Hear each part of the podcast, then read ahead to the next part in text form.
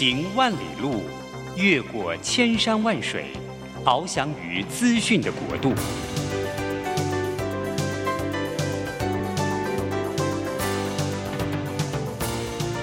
以全方位的视野，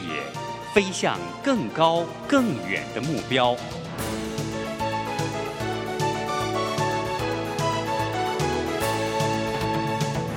展翅上腾。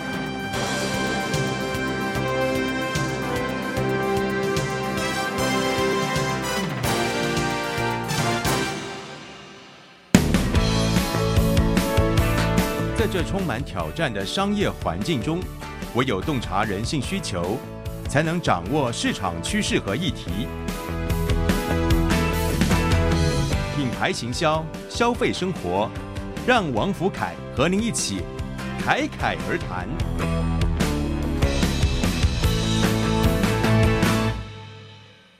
各位听众朋友，大家好，我是王福凯老师。现在收听的节目是《侃侃而谈》，每个礼拜五早上八点，在台北佳音广播电台 FM 九零点九，跟桃园 GO GO Radio FM 一零四点三同步播出。欢迎大家一起与我们在空中交流。那很高兴呢，我们在二零二四年的第一季啊，一月到三月，跟大家分享的呢是爱情相关的议题。那我们今天呢，要来聊聊。暧昧与追求，哇！那大家一听是不是就觉得说这个主题呢好像很刺激？哦，那我相信呢，很多我们的听众朋友们可能是这个比较年轻的时候，哎，也有这种很浪漫的时光。哦，两个人呢在暧昧不明的时候呢，哎，彼此之间 好像似乎有一些那个爱情在萌芽，但是又好像似乎不太确定。好，所以呢，今天我们的主题呢就从这个方向呢来跟大家分享，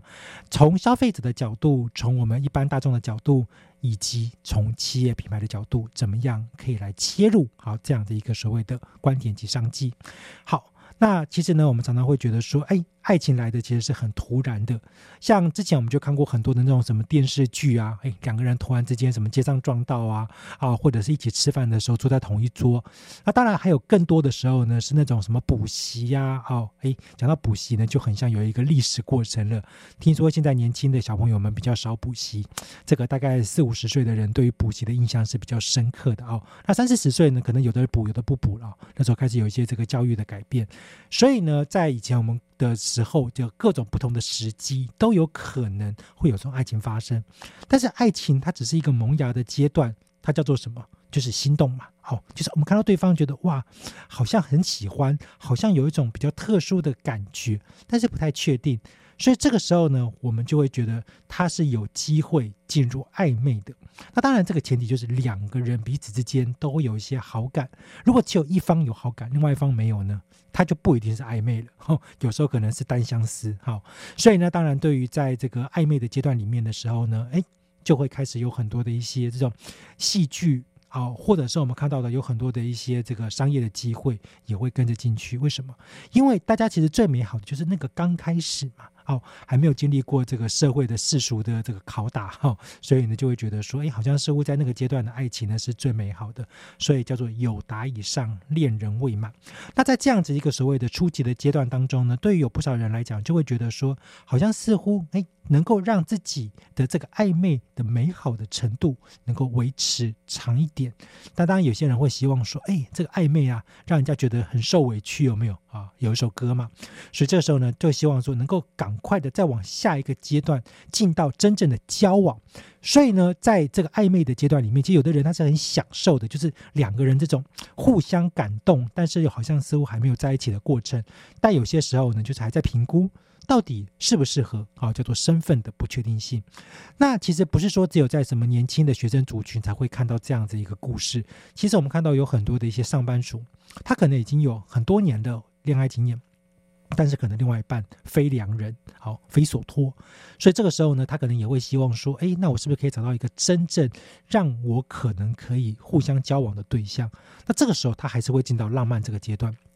在浪漫之前一样的会有暧昧，只是呢，这个社会人的暧昧跟这个年轻人的暧昧通常不太一样。年轻人的暧昧就是那种哎懵懵懂懂的啊，社会人的暧昧呢，可能就比较限制级一点了。所以呢，在这样的一个美好的过程里面呢，即便还没有交往，或者是感觉起来快要交往了，但是还是会希望能够有一个更进一步的一个前提。所以呢，对企业品牌来说，哎，第一个就是我们刚刚提到的，有很多的一些歌手。他可能就会从暧昧的角度来创作歌曲，毕竟对于消费者来说，诶，我今天我要去听歌，如果我真的很喜欢，有可能我是必须要去付费的。那或者是这个歌手呢，因为他做了很多这样的一个歌曲，所以让他的粉丝啊很认同，他也可能打动了很多人的心。所以呢，哎，在歌曲上面呢，它是常常会被呈现的。再来就是戏剧。那有很多的戏剧，像我们看到这种所谓的短影音啊，或者是有很多的一些品牌微电影，其实也都会用暧昧这个主题呢来操作。因为对于有很多消费者来讲，就是他看了这样的一个故事的过程，他觉得啊，这就是我啊，这就是我的人生啊，啊，我就是人生感受到一个这样子美好，但是好像似乎这种酸甜酸甜的感觉，他就会回想。他在以前的时候的那样的一个感受，所以呢，在品牌的进入，它就能够变成了一个消费者的投射行为。例如像我们看到的，哎，年轻人可能会喜欢骑机车。那如果今天你说，哎，两个人在暧昧的时候有没有？你骑机车就不会像是什么抱得紧紧的嘛？除非你的车子，哎，有的时候呢是为了安全考量，好，可能要报警。好，当然这个报警呢不是真的打电话报警，而是哎，你就会两个人有一个肢体的接触。那但是呢，到刚刚说过了，社会化的人的时候呢，他就可能会比较考量，就是开车。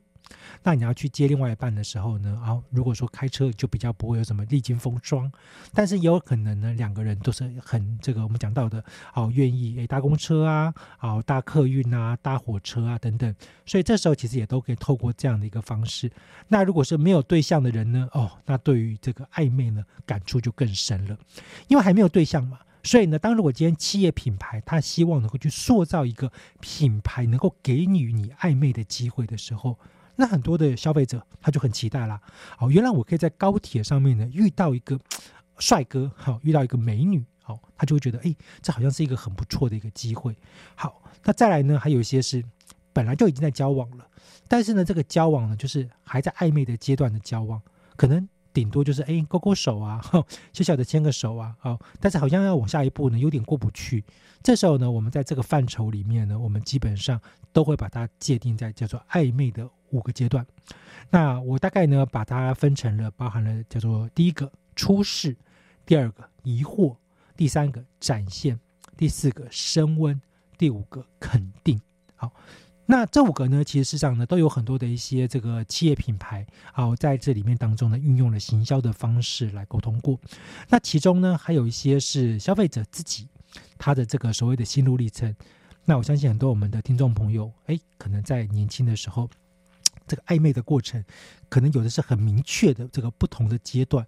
但是也可能有一些是你现在当下你在听的时候呢，你就是年轻人，你就会觉得。好像似乎我的暧昧的阶段没有这么明显呢，哦，你可能就直接从初试就变成了升温，有没有啊？也有可能哦，所以说它也会随着时代的改变而有些不同。所以呢，在这五个阶段当中，例如说企业品牌用。微电影的方式来呈现哦，刚刚说到了嘛，女生如果今天要是给男生在，哎，这个两个要怎么样让自己升温呢？就是这个搭机车的时候，可能要这个更安全，所以男生就把这个本来的扶手啊，或者是靠背给拆掉了。那女生呢，可能因为去联谊嘛，好，所以就只好呢这个抱着男生。好，但是呢，像我们刚刚提到的这个所谓的一个出事。那出事其实很有趣，因为我们常常会觉得说暧昧就没有肢体接触，诶，不一定哦。很多的男生或女生，他这个是比较会有一些这个恋爱经验的啊，像就我们讲到叫海王海后啊，啊，或者是很有魅力的人，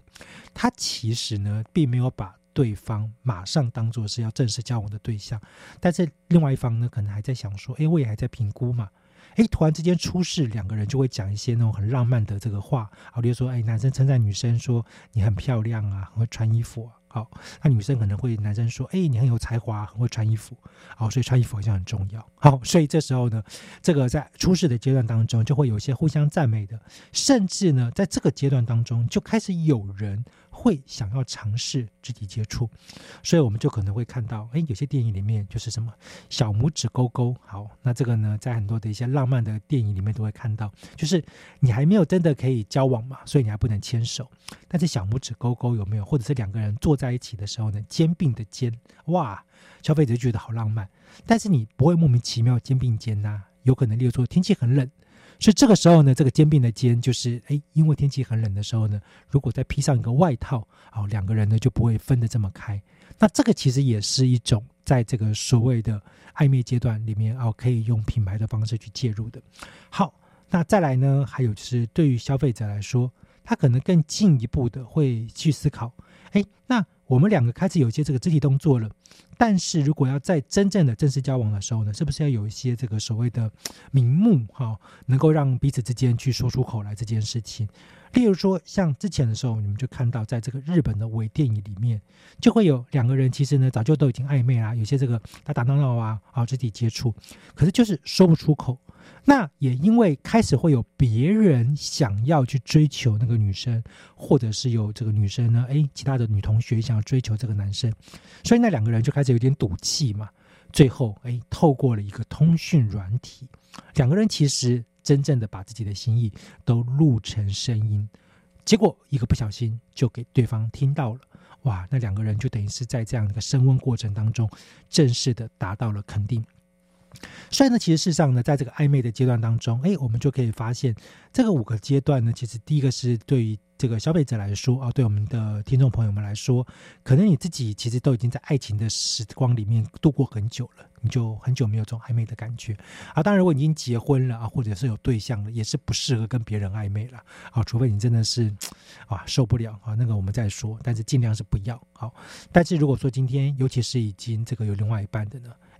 那可能就比较没有机会呢去暧昧。可是呢，如果还没有的，还在寻找的，或者是有对象的，那这个时候呢，我们就可以来看看对方的表现啦。好，自己也会心中有一把尺嘛。在暧昧的阶段当中，你是如何的去展现你自己的一个魅力，或者是你如何的让另外一半好像觉得说你是一个很被重视的一个过程跟感觉？那这些都可能会能够让在交往前呢，变成一个更有机会、更吸引力的切入点。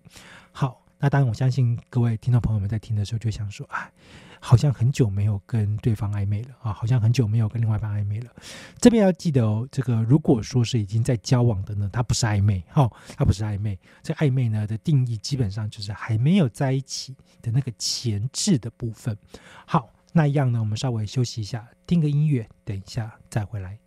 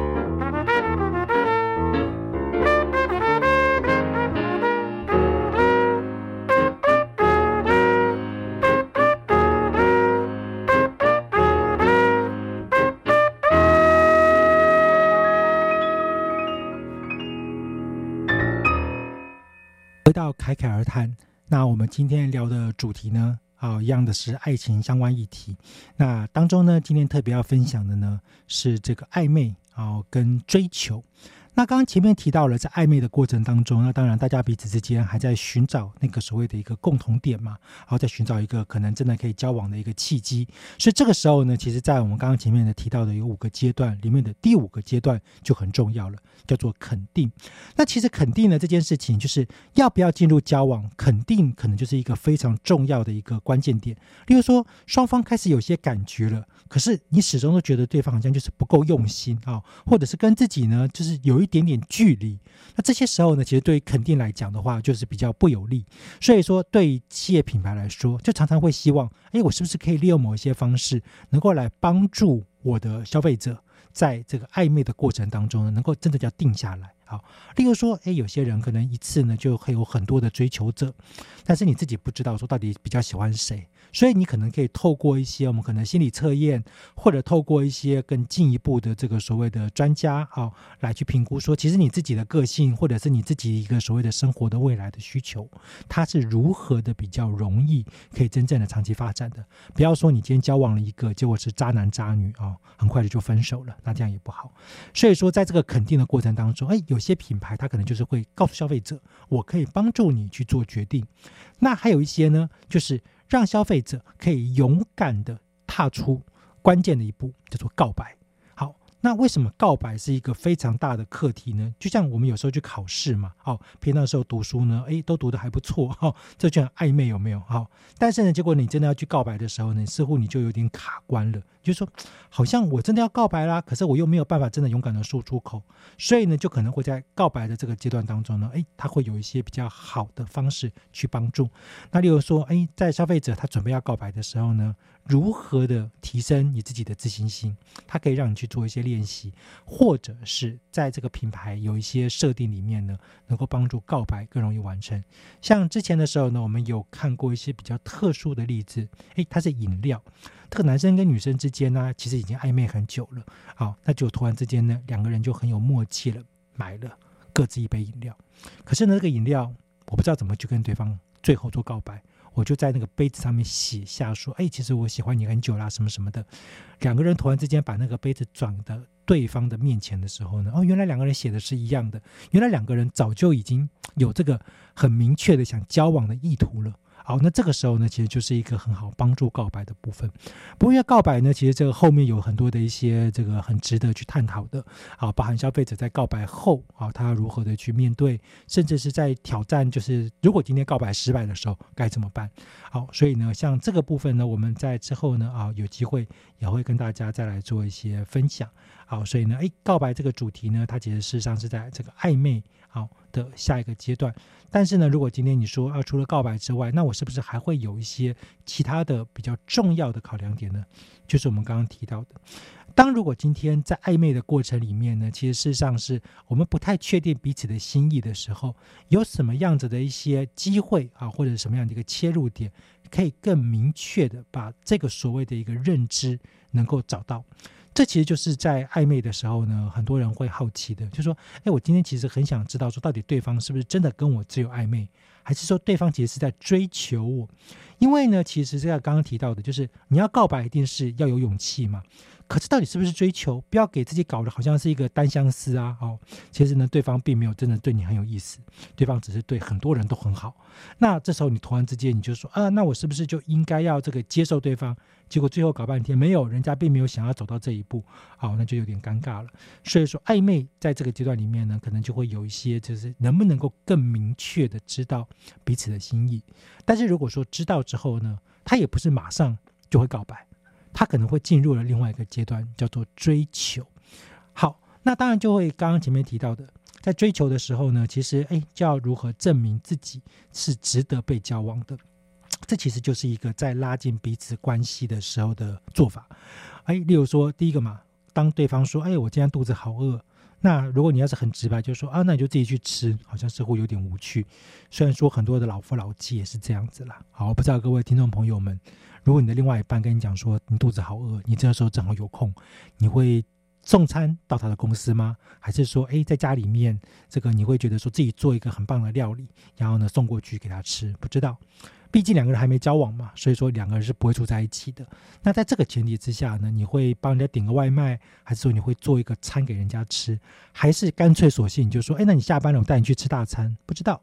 这些都是在追求的时候呢，你可能会做的动作。所以呢。如果今天要是哎，我们知道了这个暧昧的关系是存在的，那你才认真的去做追求的动作，几率才会更高。好，那两个人呢，在这个互相暧昧的过程的时候呢，其实追求有时候也要谨慎，因为有时候你的追求如果过度了，就变骚扰。像这几年，我们也会看到有一些就是什么，但一方好像觉得说我自己付出很多啊，好去做了很多的努力啊，哎，另外一方好像似乎没有回应，它就变成了一些社会事件。但其实你认真的去看，就会发现，其实一直都会有一方是过度的，那另外一方呢，他是非常低度的去认知这件事情的。所以追求，其实当你已经开始有付出了，啊，例如说你开始送礼物了，你开始去帮人家订餐了。哦，甚至是哎，你花的不是钱，你花的是时间去等对方下班。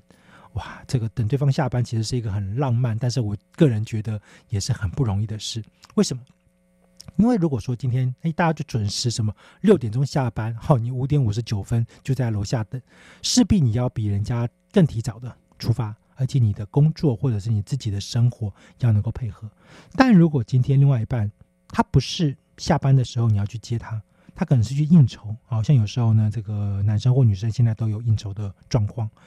那你要去很晚的时候去接他，甚至是哎，你要这个学生嘛，你要把对方送回家。那如果说哎，这个离家不远，那当然很好啊。如果你从台北送到新北，好，或者甚至要送到这个基隆、桃园。是不是有点远呢？所以呢，这个追求其实要花了很多的一些时间跟精力。那如果最后对方说没有，我只是这个觉得我们彼此有好感，但是还走不到在一起。可是你已经送了对方非常多次了，你可能心里面也会有一些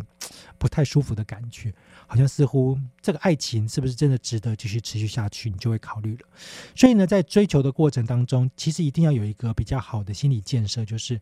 既然你愿意去追求对方，那你就不要去期望是这个追求一定会有结果。那当然有结果很好啊。那如果没有结果的时候呢，也不要造成了一些彼此之间的后面的问题。好，例如说可能是感情纠纷。好，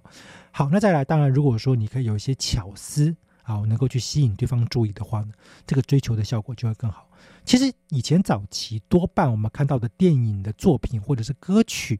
都是男生追求女生。但是近几年，我们看到很多的一些短视频啊，甚至是有很多的一些这个比较有趣的一些这个话题讨论的时候呢，其实是女生追求男生。人家以前有霸道总裁，现在有霸道女总裁嘛，好，所以说在这个追求的过程当中呢，诶，其中有一方愿意主动是更好的。那当然也会有听众朋友说。那可以两方互相追求吗？那就不必了，那就交往了。哈，那所以说这个追求呢，还是其实是一方比较积极或主动的，另外一方可能还在评估或者是等待。它比暧昧再更进一步，甚至是它是一个同时进行的过程。但是你有这个动作嘛？好，你有一个追求的动作。好，那刚刚前面也提到了，要怎么掌握呢？就是你这个追求不要是做一个徒劳无功嘛。而是，哎，对方其实对你有兴趣的，他只是希望说你能够再多一些证明，所以或许在这个所谓的一个暗示的讯息里面呢，就会有一些地方可以更察言观色。所以呢，其实像我们看到，就会有一些这个比较在教导，哎，如何判断、去解读讯息这件事情上面呢，是需要经过了一些这个，不论是个人的经验、朋友的建议，还是说，哎，你去外面上课，其实也都可以的。因为，例如说买早餐好了。很多同学还没交往前，然后两个人很暧昧，这个时候其中一方他就会说：“哎，我帮你买早餐。”那你帮对方买早餐这件事情呢？对方的反应是什么？像曾经我们有看过电影，就是这个男生帮女生买早餐，一买买了好几年，结果那个女生转手就把男生买的早餐送给那个女生自己也喜欢的另外一个人，有没有？这像食物链，A 买给 B，B 送给 C。到最后呢，结果哎，其实 A 跟 C 彼此之间其实是竞争关系。好，那个女生呢，只是做了一个顺水的推舟动作。那最后谁追求到了？没有啊，因为呢，彼此之间其实都有一个比较大的隔阂在啊。到到最后呢，就变成无疾而终，这个也是会有的。所以说，当如果今天哎，从某些角度上来说，是不是知道了对方其实已经开始接受了这个追求？但是呢，也不要拿翘。好，在以前的时候，我们常常会看到另外一个纠纷，就是其实追求是浪漫的，追求也是美好的。可是你过度的提出你自己认为那个才叫做符合理想的行为，其实对于彼此之间有时候是反而会产生纠纷的。例如，还没交往，男生带女生去吃饭。女生突然之间觉得这个餐厅等级不够，或许几百块到上千块的餐厅，男生都要给负担。结果你带她去吃什么顶级大餐，哇，一下子这个上万元的，那真的就很贵。好，那就不太合理了。好，就不太合理了。所以这个时候呢，在追求的前提条件，也不要过度拿翘。那从另外一个层面当中呢，也是一样的，也不要过度的让另外一半有压力。就是哎，我今天好像是我只要送给你什么东西啊，请你去吃饭啊，去接你下班，你就一定要交往，这也不对，它反而就变成了另外一种这个不太好的一个物质交换。所以呢，对于彼此来说，在追求的过程里面其实是美好的。当然，在追求也会有一些比较。单方面付出会多一些的，可是呢，只要能够抱着平常心，哦，真的很适合就在一起；真的不适合，大家各自都有个止损点，好，其实这是蛮重要的。好，那我们稍微休息一下，听个音乐，等一下再回来。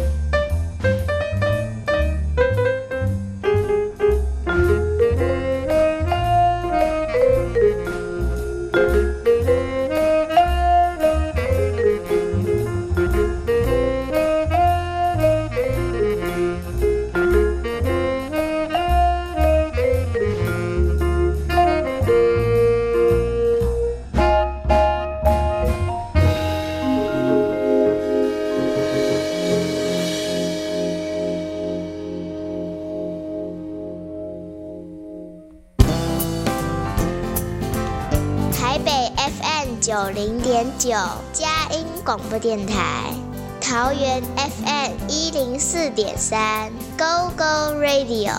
宜兰 FM 九零点三 Love Radio，这里是佳音 Love 联播网，精彩节目，欢迎继续收听。欢迎回到侃侃而谈。那我们今天呢，爱情行交的议题呢，聊的是暧昧与追求。好，那当然，刚刚前面有稍微提到了啊，在这个追求的过程当中，有的时候呢，它并不见得是一个你的付出就一定会有回报的。那同样的，有时候对于另外一半来说，好，那能不能够产生共鸣这一件事情呢？其实也是要有一些这个机缘的啊。例如说，哎，在追求过程当中呢，其实正好哎碰到了某些事情是能够去打动对方的。那其实我们刚刚就前面有提到了，像是有时候呢，我们看到这个电影里面当中出现的一些品牌，例如说，哎，可能是房子啊，可能是车子啊，也有可能是衣服。那男生发现说，哎，这个女生呢，这个嘴角微微抽动，哦，就是哎，好像似乎对这个东西是有点反应的。那当然，这个男生他可能就要评估一下。了，如果追求的时候突然送人家房子，好可怕，有没有？好，送人家车子呢，也很可怕啊。但是送他衣服啊，这个衣服呢又不太贵，好像似乎是可以的。那女生也是一样的嘛。比如说，男生可能喜欢玩模型，那女生呢，可能跟男生在这个互动的过程当中，知道说，哦，男生要生日了，所以呢，就准备了一盒钢弹啊，送给这个男生。好，那男生就觉得，哇，这个女生懂我，很贴心。所以这个时候呢，在这个追求的过程里面呢，他这个默契，他在所谓的一个机缘。它会发生的情况之下呢，那还有的时候呢，其实我们可能要更进一步的去了解到对方心理层面真的会在乎的一些事情。就像我们刚刚讲到的，像有些女生现在比较主动，她可能会想说，那男生如果今天他是运动健将啊，他在比赛的时候，那我是不是可以去看男生比赛？所以这时候，他从这样的一个角度去出发，当男生很积极的去为他自己的一个事业去拼搏的时候，哎，女生可能在旁边去替他当这个拉拉队啊，替他鼓励加油，那男生其实也会觉得很感动。那同样的。如果今天你说女生她可能自己本身呢，好，她可能是一个表演者，不论是她是一个艺术家，她喜欢做一些创作，那这时候呢，如果男生他可能有能力呢，就去支持一下，哦，去买他的作品。那没有能力呢，至少或许可以在他这个发表会的时候呢，去参加他的活动。所以在这个追求的过程当中，其实有的时候这个心理层面的满足很重要，因为你要知道嘛。对方其实在乎的那一件事情，有的时候不是一个实质的物质，它是来自于心里面的肯定。那还有一个更进一步的，就是去了解对方，可能有一些像家庭啊，或者是价值观之间的一个关键。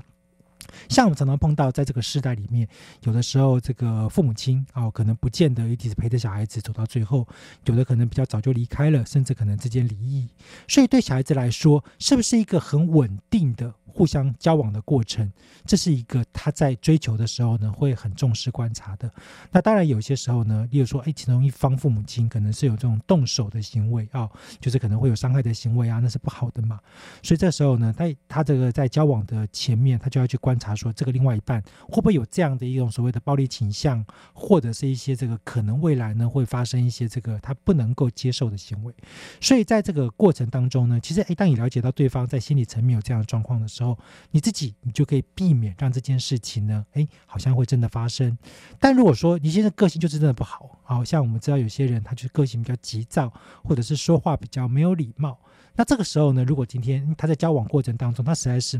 很喜欢对方，可是呢，我又希望在追求的时候呢，留下好的印象，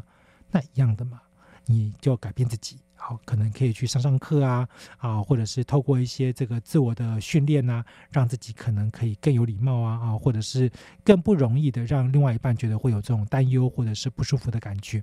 所以呢，在这个就是主要亲心理层面的。好，那不过我们也必须要说，绝大多数的爱情在追求过程当中都是失败的。哎，大家一听就觉得好像很挫折，有没有？哎，怎么会突然之间呢？前面讲的好像很浪漫，结果讲到这个的时候呢，就是失败比例很高。这原因很简单，其实大多数的人，然后如果说能够跟初恋就结婚了，这个当然就是一路顺遂嘛。好，而且中间没有分手。但如果今天中间有分手，再重新在一起，或者是中间有交过几任的男朋友或女朋友，最后才找到自己钟爱的另外一半，这个时候就代表了。这个追求，不论是其中一方都一定并没有真正的能够打动，而且打动之后呢，无法维系。所以呢，其实在这个追求的时候呢，可能又比刚刚这个交往的频率和数量又更多好几倍。这时候我们可以用一个很简单的想法嘛，可能追女生的人有十个。这十个里面只有一个可以交往，可是呢，这个交往的人呢，他可能在交往的过程，还是会有些人啊，这个挑战者啊、竞争者可能会出现，不知道可能就失败了，但是有可能他成功了。所以呢，这个追求呢，他是不是就是诶，在交往的过程就会停下来了？那但是呢，如果今天要是对方已经结婚了啊，那真的是尽量不要去招惹哈，不要让这个所谓的婚姻的问题发生嘛。好，但是呢，不论是你真的很喜欢对方，还是说你开始对对方有一些暧昧的感觉，其实都可以透过就是彼此的观察、彼此的认知以及更多的尊重，让这样子一个所谓的爱情的美好啊是能够被保存的。那当然，我们就要回到品牌了。在品牌当中追求这件事情呢，刚刚就说了，其实用巧思呢很重要。很多的男生其实就习惯送花嘛，哦，这个追求过程当中也不知道送什么就送花。那有的人呢，哎，他就比较认真，他可能会去学插花。或者他可能会去特别的找产地，去找一些可能比较特殊的花。那这个呢，其实在这几年当中，我们就看到了有很多的一些创意的品牌，它就是针对在追求的过程当中，哎，去加入某些元素。例如，男生想要送女生一个戒指，你直接去挑，好，这是比较简单的。但如果男生可以透过手工的制作，自己的戒指送给对方，哦，那这个就不太一样了，甚至把对方的名字给刻在戒指上面啊，或者是什么的。那这些时候呢，其实同样的，例如说像女生，有些女生为了希望说，哎，我在这个追求男生的过程当中，让男生觉得这是一个未来的好女朋友。好好女朋友，所以呢，就可能去学厨艺好。那这个学厨艺这件事情呢，就可能要花一些时间、一些精力。就是你自己可能为了这件事情而努力付出，但是有可能最后是徒劳无功。好，哎，你的手艺变好了，好，你的厨艺人也相当不错，但就才发现对方其实没有这么喜欢吃你会做的菜。那对方其实也没有其他的这个更有吸引力，觉得说必须要交往的考量，那这时候可能就是最后就无疾而终嘛。哎，可是其实你对于你自己的一个提升，它还是有帮助的。好，所以呢，哎，我们从这个角度来说，其实追求也是一个让自己更进步的机会。它也同时呢是可以让自己在很多的一些学习过程当中有一些更好的想法的。好，那这时候呢，我们一样要分享一个很有趣的例子呢，是这个耳机的品牌。那之前呢，其实我就有看过，哎，这个追求要怎么样让两个人就是有这种很好的一个互动。刚刚前面说到了，从这个所谓的一个暧昧的过程当中，再来到开始进到追求。好，那这个呢，耳机品牌它就做了一个系列的微电影。刚开始是两个人拿出耳机，好，哎，两个人被人撞到嘛，拿拿出耳机，所以呢，大家这个才发现说，原来对方喜欢听的音乐，哦，原来是有这么一个所谓的共鸣感。后来的时候呢，呃，又发生了他们共同呢去这个挑耳机这件事情。好，那挑耳机的过程当中呢，诶，大家可能对于这个所谓的专业当中，不论是耳机的音质啊，啊，或者是造型啊，都有一些诶不错的共鸣感。好，这个共鸣就很重要了。所以最后呢，两个人就决定，诶，互相买一副对方其实比较喜欢的造型的耳机，但是相约嘛，好，一起去听音乐。在这个过程当中，其实两个人都没有真正的交往哦，都是没有肢体的接触，就只是一直在分享这个所谓的自己喜欢的兴趣啊。在这个听耳机的过程当中呢，诶，为什么他这时候也喜欢这首歌啊？为什么他在乎这个音质等等？就最后啊，这个故事当然必须要走到美好的结果嘛。两个人呢，诶，可能刚好其中有一方耳机没电了。好，他可能今天听了很久啊，没电了。另外一方呢，正好今天刚开始要听，所以呢，他们就在开始要约会的时候，好，发现说哦，他们都想要一起听某一首歌，但因为一方他的耳机没电了，于是乎就回到了开头了。这个男生呢，就把耳机的一只好帮女生戴上。那但是两个人又不能够离得太远嘛，毕竟他们是用这个手机来听音乐，所以两个人就哎靠在一起啊，越来越靠近啊，就在一起了。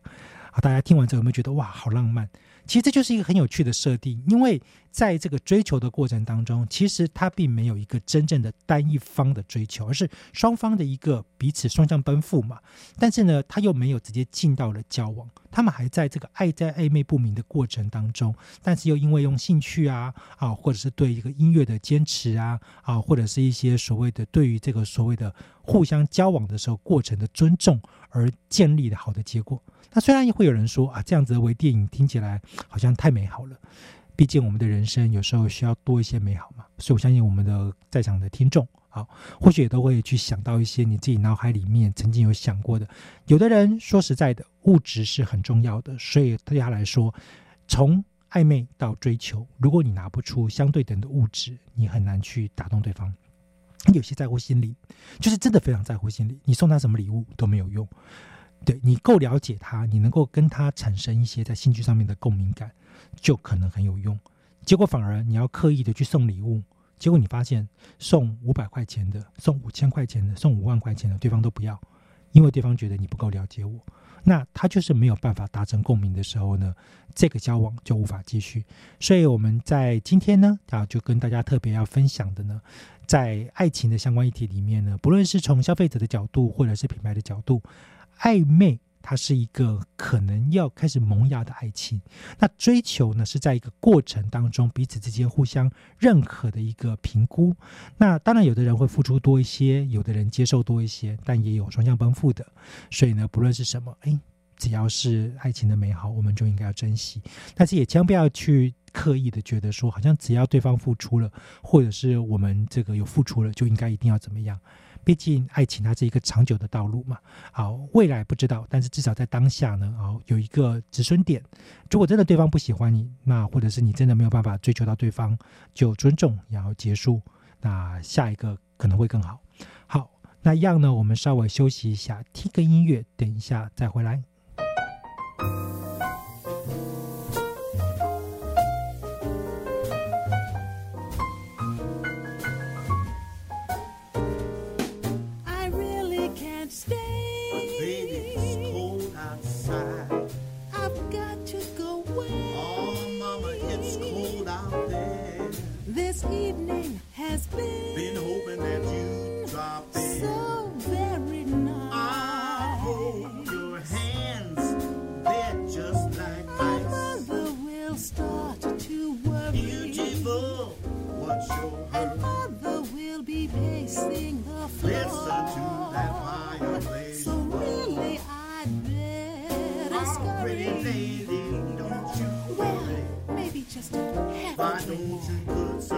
dit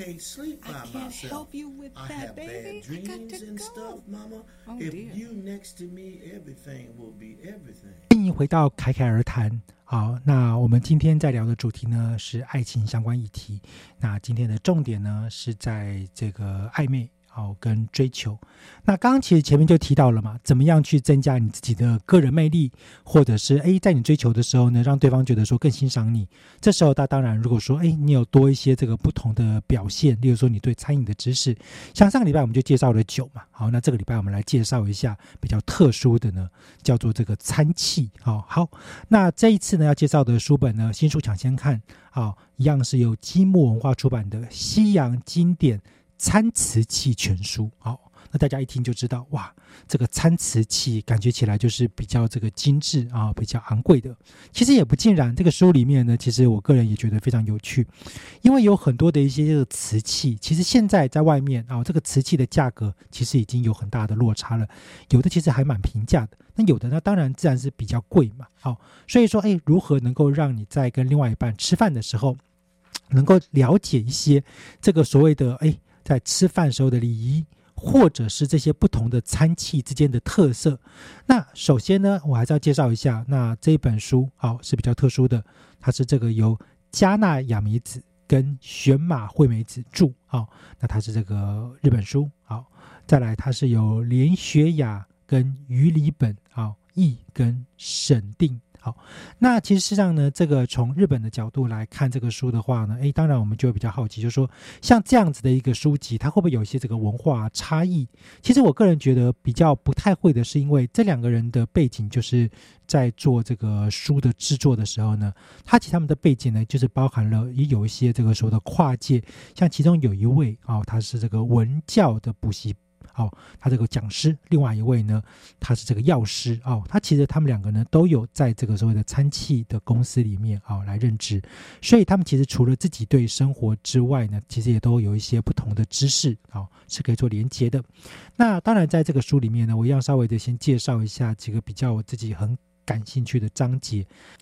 那第一个呢，是针对这个西洋餐瓷器的历史年表。好，那这本书呢，在这个里面当中呢，他就把它从各种不同的美术风格，跟对于所谓的一个西洋餐瓷器设计上面的变迁跟历史上面的事件呢，做了一个图表。好像这个美术风格呢，从这个十五世纪、十六世纪的文艺复兴风格，再到十七世纪初的巴洛克风格。好，到了十八世纪的时候呢，又多增加了中国风，再来到洛可可风。好，那从这样子一个发展的过程当中呢，哎，就一路呢，慢慢的开始有一些这个不太一样的变化了。所以呢，一直到了近代，好，到了近代十九世纪，例如说写实主义，好，印象派，那。这些都影响了在我们现在看到的很多的一些餐器的图案的设计，跟你在使用的时候它的背后的故事。那以及呢，到了二十世纪的时候呢，所谓的新艺术风格以及现代风格。那像大家比较熟悉的呢，像这个维多利亚哥德式，就是看起来哦，有点这个设计感，有点浮夸，但是又会让不少人会觉得说，哎，这就是一个非常具有皇家意义象征的。那但是呢，你说像现代好了，可能很多的人就觉得说，他比较希望的是这个餐瓷器本身更精简，好、设计的造型更精简。所以呢，从这个书里面当中的一个历史发展，它其实呢就会让消费者开始去思考判断说，哦，这个跟我们在平常吃饭的时候，如果我们是去饭店、餐厅，可能我们就可以判断一下，诶，这家店它到底有没有一些比较特殊的餐瓷器的应用？那但如果没有的话呢，也是很正常的啊、那或许我们自己呢，啊、在买这些餐瓷器的时候呢，也可以评估一下。好，那这个呢是其中的一个章节。好，那第二个呢，那我要跟大家分享的呢，啊，是其中有几个比较特殊的品牌。那在品牌的部分呢，我这边就不特别针对单一品牌来做介绍。可是呢，我自己比较喜欢的风格类的品牌，像其中有一个就是英国的陶瓷之都，啊，它是在这个特伦特啊河畔。斯托克，那这里面其实就有很多的一些这个我们自己过去的时候，哎，可能刚好在一些电影里面会看过的这些所谓的餐瓷器。那当中啊很有代表性的呢，它叫台湾翻译叫做伟智火啊 w i c h w o o d 那这个呢，其实也是以前刚好我有认识的这个企业啊，他们也在做一个相关的合作案。那其实我特别会讲到这个章节呢，是因为其实。像刚刚提到这个品牌，有的是台湾消费者比较熟悉的，好像家里面还可能还有嘛，但是有的是消费者不知道、没听过。但结果，它其实还有很多的图案设计呢，是常常影响着我们自己的生活里面的品味选择的。就像我们刚刚讲到的，在这个所谓的新古典主义，其实有很多的一些类似的品牌啊，像古瓷啊，啊，或者是一些青花瓷的一个结合啊等等。其实就像我们刚刚提到，我们不特别去讲品牌，可是不能否认，确实有很多的人，他过去。对于这个餐瓷器的偏好，是投射在他自己的教育行为里面。例如，我真的很喜欢中国的风格，那结果呢，我可能就会想说，那我去寻找一些这个中式的餐瓷器。但是，像这本书里面呢，它其实是它是以这个西方啊西洋为主，却可以在。这个西洋里面当中又找到了中国的元素，好像青花瓷，这就是一个彼此之间连接。那像后面呢，就有另外一个，就是张杰提到了美术风格当中的欧洲的中国风。那在很多的餐瓷器里面，它其实并不是作为真的主要的餐器的使用，它是为了能够更美丽、更漂亮而去做的设计。所以，像是它可能就会把一些这个所谓的浮雕啊，啊，或者是芙蓉手啊，啊这些东西呢，把它融入了在这个所谓的餐瓷器当中。可是呢，既然是融入嘛，就可能并不会是一模一样的，而是做了一些调整。好，所以呢，会在这个西洋的餐瓷器当中呢，去找到了。中国风的一些元素，但是有些是很极端的，就是它完全跟这个中式风格没有关系，它就是非常的特殊的。好像这个呢，章节里面就有一个，他就讲到说，哎，透过了属性物解读的。陶瓷器，那这个所谓的解读陶瓷器呢，就是会有很多的人，他可能会平常觉得说，哎，我在餐瓷器上面，我喜欢看到一些比较像是卡通动画的，但其实有很多的经典的符号图腾，它其实就是来自于这个自古以来啊，有很多的一些这个神话传奇啊故事，所以这个时候呢，他就会透过餐瓷器的方式呢，去传达，让他的使用者知道说它的背后故事。那最后一个呢，那当然，既然这个作者。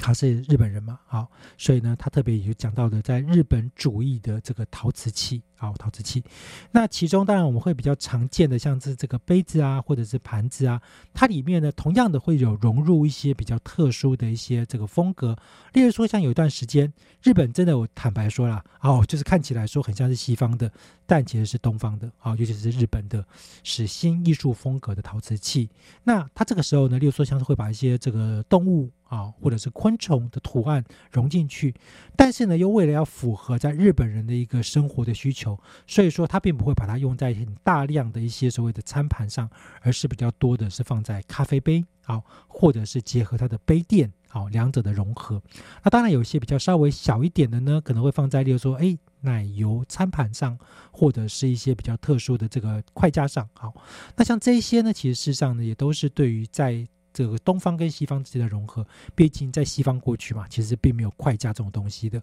但是呢，到了东方啊，这个筷架呢可能就很重要。所以，他如果今天是从这个瓷器的角度，好，那个餐瓷器的应用呢，从咖啡杯啊，到你喝茶的杯子，啊，到你的吃饭的餐盘，甚至到我们刚刚提到的一些东方的元素的应用，其实也都蛮有趣的。好，那当然这本书呢，它是来自于积木文化的。西洋经典参瓷器全书，好。那当然，如果说对于刚好想要更了解一些这种所谓的西洋的餐瓷器，有不论是图案啊、设计等等的，好，都可以去看看这本书。好，那最后呢，我们还是要稍微的回到我们的爱情主题。好，那其实刚刚就提到了嘛，其实你说吃饭具备了更多的知识，好，它是不是一个具有吸引力的呢？其实也是。好，但是也不要过度卖弄聪明嘛。好，你在追求的时候呢，两个人去吃饭，突然之间在那边吊起书袋子，告诉人家说：“哎，你看哦，这个呢酒怎么好喝啊？酒各种的种类。”啊，好，这个餐器要怎么使用啊？到最后呢，边上课好像似乎也不好。所以呢，其实适度的把一些这个元素的融合进去，其实不错，但也千万不要过度啊，免得说，哎，对方会觉得这个跟你还没有交往嘛，啊，呀，追求的过程就很有压力了。等交往之后呢，可能会有点彼此之间无法产生共鸣感。好，那很高兴呢，今天我们节目也到这边告一段落。我是洪福凯，欢迎大家下周继续收听支持，我们下期再会。